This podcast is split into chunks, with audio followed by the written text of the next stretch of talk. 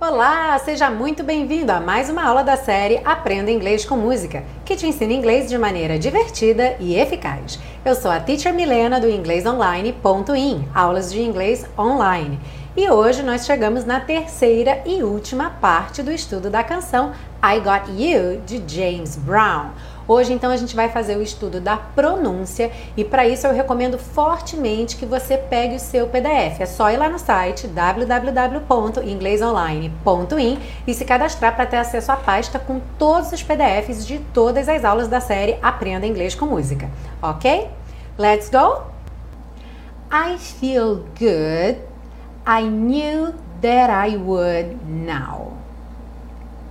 So good, so good. I got you. Aqui eu representei a maneira como o próprio James Brown costuma cantar, que é fazer a redução do T pro rararã. Lembrando que a gente tem aí a legenda, né? T ou D nessa cor azul clara é quando vira rararã.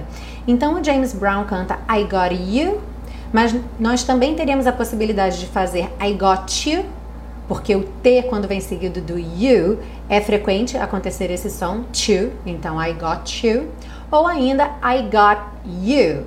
Nesse caso, eu pintaria o T de vermelho, got. Lembrando que as, as letrinhas em vermelho são as consoantes oclusivas, ou seja, cortam o som. Então o T viria cortando o som do O. I got, I got you, I got you.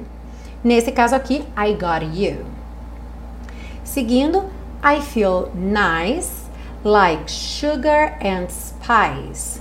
Nessa frase, lembrando, sugar, o S aí vai ter um som de X, e nós temos três palavras terminadas em E, e esse E final não vai ser pronunciado. Nice, like, spice. So nice, so nice, I got you. Ou I got you, ou I got you.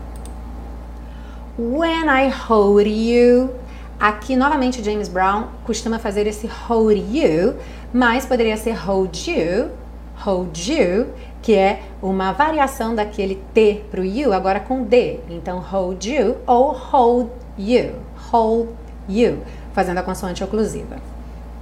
Aqui no caso, when I hold you in my arms, I know that I can do no wrong.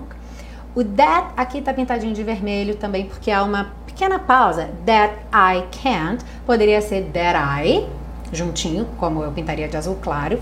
E lembra aí, can't do. Eu tenho uma palavra que termina com T, t e outra que começa, que começa com D, do.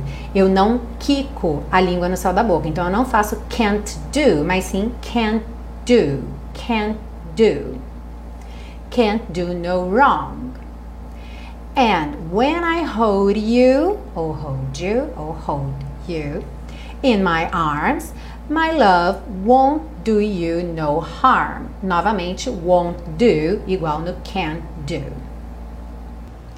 Well, that's all, folks. Isso é tudo, pessoal. Semana que vem temos uma música nova e se você gostou dessa aula, não esquece de deixar o seu like ou avaliar o podcast, porque isso ajuda muito o canal.